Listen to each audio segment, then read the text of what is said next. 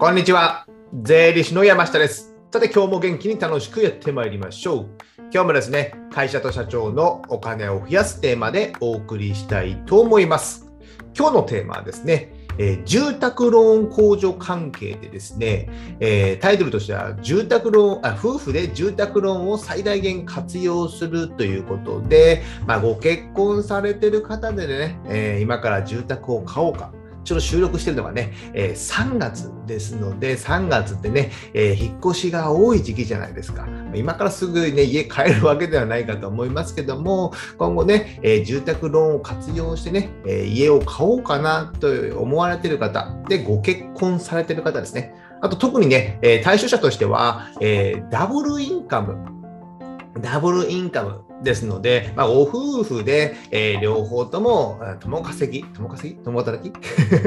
共働きで、えー収入がある程度ある方が対象になりますので、そういった方はね、えー勉強になるかなと思いますので、ぜひ聞いていただけたらなと思います。あの住宅ローン控除の中身、細かい中身についてはですね、以前が、え解説した動画をね、概要欄のリンク貼っておきますので、そちらをね、ご確認いただけたらなと思います。あの、2022 2年にはね、えー一応結構法律が変わって向上率も0.7%でね、下がる予定ですので、その辺もね、しっかり確認いただけたらなと思っています。では早速中身に入っていきましょう。じゃあね、えーなぜ夫婦でね、住宅ローン組むのかということでね、じゃあね、これまでは、まあ、これまではっていうのも変ですけども、多いのは一般的に、まあ、収入が高い方が組む方が多組む方が多かったんですけども、やっぱね、ここ最近、ここ数年ってね、えーまあ、共働きも増えてきたじゃないここ数年じゃないね。結構前から共働きも増えてきたじゃないですか。でね、えーやっぱなん、じゃあ、男性、昔はね、男性が働いて、主えー女性は主婦をしているみたいな。男性の給与が右肩が上がるに上がるかっていうとね、これからは上がらない。僕もあんま上がらないなと思って、ね、そう思ってるんですけども、ですので、まあ、共稼ぎ、共働きで夫婦でまあ収入を上げていく方法っていうのもね、えー今は多いかと思いますので、えー今まではその1人だとその住宅ローン控除の限度額っていうのがね最大40万とかね昔はあったんですけどもあのこれがね使えてない可能性があったんですよ。使えてない可能性。年収4500万ぐらいで、まあ、3000万ちょっとの、えー家とか買ってると意外にね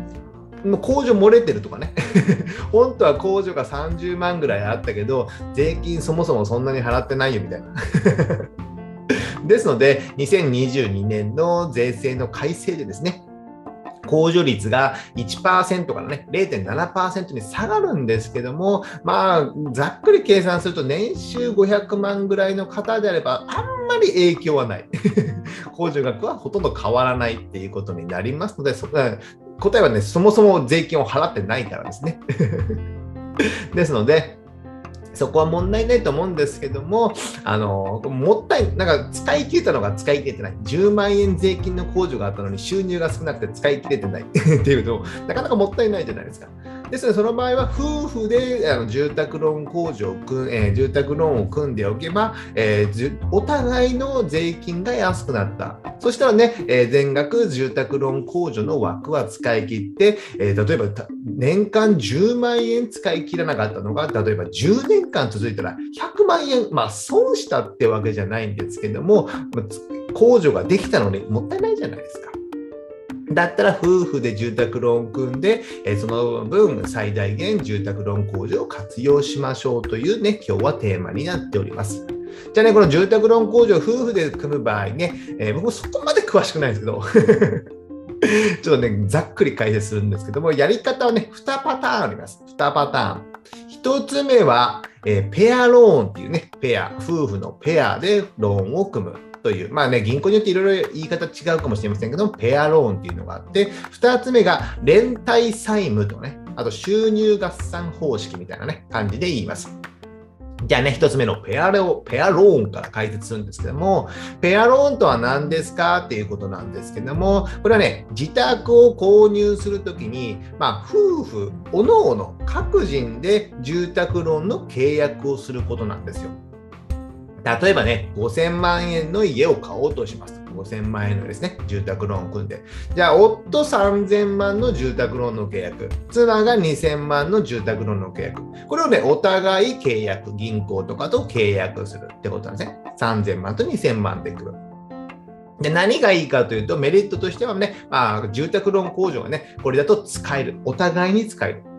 えー、夫も収入があって、妻も収入があって、お互いその収入からね、住宅ローン控除という税金の減税が受けられるってことですね。で、えー、あと一つのポイントは、あのお互いね、団体信用生命保険。あの例えば住宅ローン契約しておいて、えーまあ、旦那さんね、契約しておいて、で、旦那さんが死んだら いつも旦那さんが殺されるんですけどね 旦那さん、夫が死んだら、その分の住宅ローンは全額免除っていうことね。それが団体信用、まあ、生命保険、男子とよく言いますよ、男子。これはね、お互い、夫も妻も入ってるので、まあ、夫が亡くなったらさっきの時では3000万全部チャラになりますよ。で、妻が亡くなったら2000万全部チャラになりますよ、みたいな感じなので、各々契約で入ってるので、それはメリットかなと思ってます。でメリデメリットとしては、この住宅ローン契約をペアローンというのをね、まあ、おのおの先ほどするって言ったので、まあ、契約手数料とか事務手数料がね、2人分かかることもありますので、これはね、銀行によってね、セット割りとかできるんですかね。それはちょっと銀行によって変わってくると思いますので、そこはね、きちんと確認していただけたらなと思います。あとね、えー、まあ将来的なもの、将来って何が起こるか分かんないじゃないですか。そうですよ。皆さんご想像通り離婚の危機ですよ。そういう時これってどうなるんでしょうね。僕も法律のことには詳しくはないんですけども、えー、夫が出ていけって言われてね。夫は住宅ローンを払わなきゃいけないとかね、そういういろいろありますので、まあ、その3対2でね、住宅も自宅もね、登記する、もう自分で登記すると思いますので、この辺もね、まあ、将来分かれない、買うときはね、幸せで買いますけども、将来分かりませんので、この辺揉める可能性もある。ね、その時は弁護士さんご紹介しますので、ご連絡ください。で続いて、えー、1つ目はね、先ほどペアローンですね。続いて、連帯債務というね、連帯。連帯して債務を背負うみたいな感じなんですけど、まあ、収入合算方式とかね、言うとこもあるんですけども、内容的にはね、まあ、ペアローンとほぼほぼ似てるんですけども、まあ、夫婦で収入を合算して住宅ローン1本組むことですね。通常通り1本。先ほどのペアローンでは2本。ね、ペアでお互いの住宅ローンを組む。でも連帯債務ということは、えー、主の主になる人、例えば夫が契約者になって、で、えー、債務、連帯債務者として妻がなる。まあ、保証人みたいな感じでしょ、連帯保証人。まあ、ちょっと違うんですけども。あなたも返す義務があるんですよ。一緒に返しましょうね、みたいな感じですよね。一緒に返しましょう。なので、例えば事例で言うと、先ほど言ったように、5000万で自宅を買う予定です。じゃあ、5000万の契約を、えー、連帯債務の場合は、契約者は夫1人。で、連帯債務者として妻がなるってことですね。ですので、先ほど言ったようにメリットと、あメリットは、ね、住宅ローン控除はね、えー、夫、妻、おのおの受けられます。なので、登記するときに、えー、6対3、6対4とかね、えー、分けたりしてから連帯債務するってことですよね。で、えー、住宅ローン控除はね、その受けられるんですけども、えあと、ペアローンね、ペアローンと違って事務手数料はあのこの住宅ローンというのをね、えー、1本で組むので1人分しかかからない。ですね、その煩あの追加の予算、えー、費用がかからないってことですね。ですので、連帯債務というのはね、ペアローンと違って事務手数料は1人分で済むと。ただ、デメリットもありまして、先ほどペアローンで言ったように、男子をね、死んだ、どちらかが死んだらその分の借金がチャラになる。っていうことは、えー、契約者にしか入ってないんですよ。今回の場合は契約者、夫で5000万組んだのであれば、夫が亡くなれば、夫が死ねば、え、そのチャラ、えー、借金はチャラになるけど、万が一逆に妻の連帯債務者が死んでもね、その分の借金はチャラにならないってことですね。で、えー、まあ、先ほども言ったように、将来何が終わるかわからない。離婚の危機になったときは、この連帯債務者が妻がなってれば、まあ、離婚してもね、これ外されないみたいなんですよね。でもまあそこら辺はね、離婚の時にどうかして協議して、まあ夫が全部ね、契約し直すとかなるのかもしれませんけども、そこら辺はね、えー、良い弁護士を紹介しますので、ご連絡ください。何のうちやねん、このはね。ということでね、ペアローンとあの、えー、連帯債務という契約でね、物の、えー、住宅ローン控除っていうのは受けることが可能ですので、えー、こちらね、えー、ちょっとね、僕もね、そこまで詳しくはないんですけども、住宅の関係者とかね、やっぱ金融機関にきちんとここら辺に確認して、ちゃんとどっちがいいのかとかね、将来的なものも考えてやった方がいいのかなと思います。あと、ポイントとしてはね、夫婦の収入割合に応じて住宅ローンを組んだり、登記したりするような形になりますので、例えばね、えー、旦那さんが年収800万、じゃあ、えー、妻がパートしかしてない120万ぐらいとかね。それで半々でね、住宅ローン組んだりとかね、えー、登記したりすると、ちょっとね、贈与とかね、えー、本当そんなに払う予定じゃないのに、えー、妻が半分ぐらいの価値の財産を持っているみたいな形になると、えー、ちょっとダメですので、その辺の贈与とかなったりするので、その辺もね、入り口の時はね、十分ご注意ください。で、最初にも言ったように、例えば住宅ローンね、旦那さんだけで済む。そうするとね、えー、控除額が使い切れない場合があったりしますので、えー、そこら辺はね、きちんと計算して、ある程度計算してね、えー、住宅ローン組むことがね、ポイントですね。で、あの、ペアローンとね、連帯債務の契約っていうので、似たようなものですね。連帯保証人。これ難しいですよね。一般の人分かんないですよ。連帯保証人。よくね、連帯保証人にはなるなって言われるあの連帯保証人です。第三者のね、印鑑を押すなみたいなね。その連帯保証人って、まあ、保証人なので、えー、主の契約者が返されなかったら、あ返せなかった時に保証人に請求が行きますよみたいなね。夜逃げしちゃったので、えー、あんた返せよみたいなね、保証人やったやろうみたいな感じなんですけども、さっきの連帯債務者っていうのはね、一緒に返しましょうよ。契約者が返さなくても、もう、えー、契約者と、まあ、連帯債務者一緒に返しましょうよ。タッグ組んで返しましょうよね。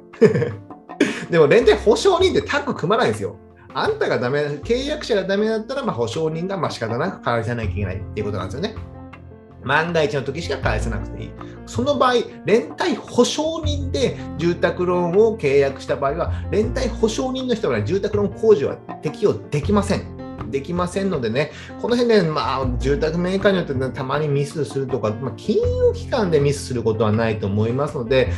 以前、かなり昔にやったんですけども、今はほとんど見ないと思うので大丈夫かと思いますけども、えー、住宅ローン組むときは、連帯債務者ってことですね。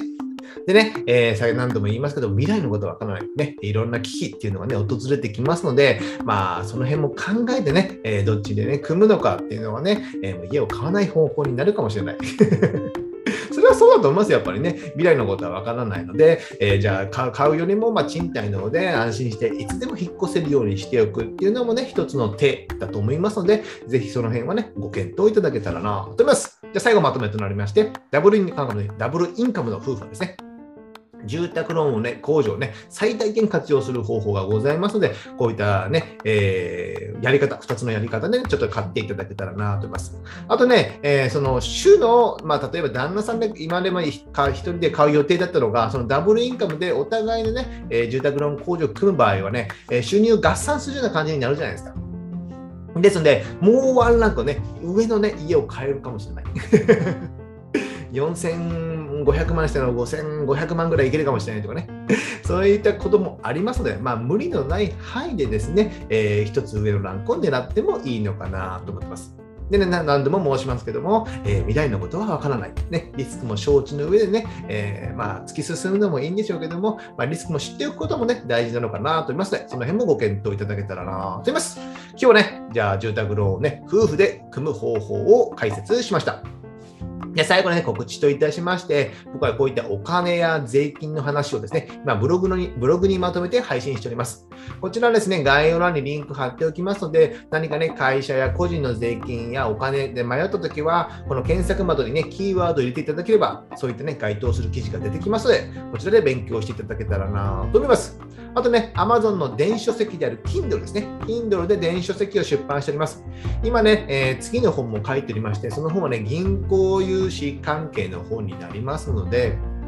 これね、現場の銀行の担当の方とね、いろいろ対談して、その対談した内容を文字起こしして文章になっておりますので、結構読みやすいと思います。で、えー、文字数もね、7万文字以上になってね、ボリュームありすぎやろってなってますけども、まあ、さっさとね、対談形式など読めるかと思いますので、ぜひこちらも読んでいただけたらなと思います。これね、Amazon サービスでる Kindle Unlimited に入っていれば、僕の本は全て無料で読むことができますので、ぜひ読んでいただけたらなと思います。じゃあ今日はこれぐらいにしたいと思います。ではまた次回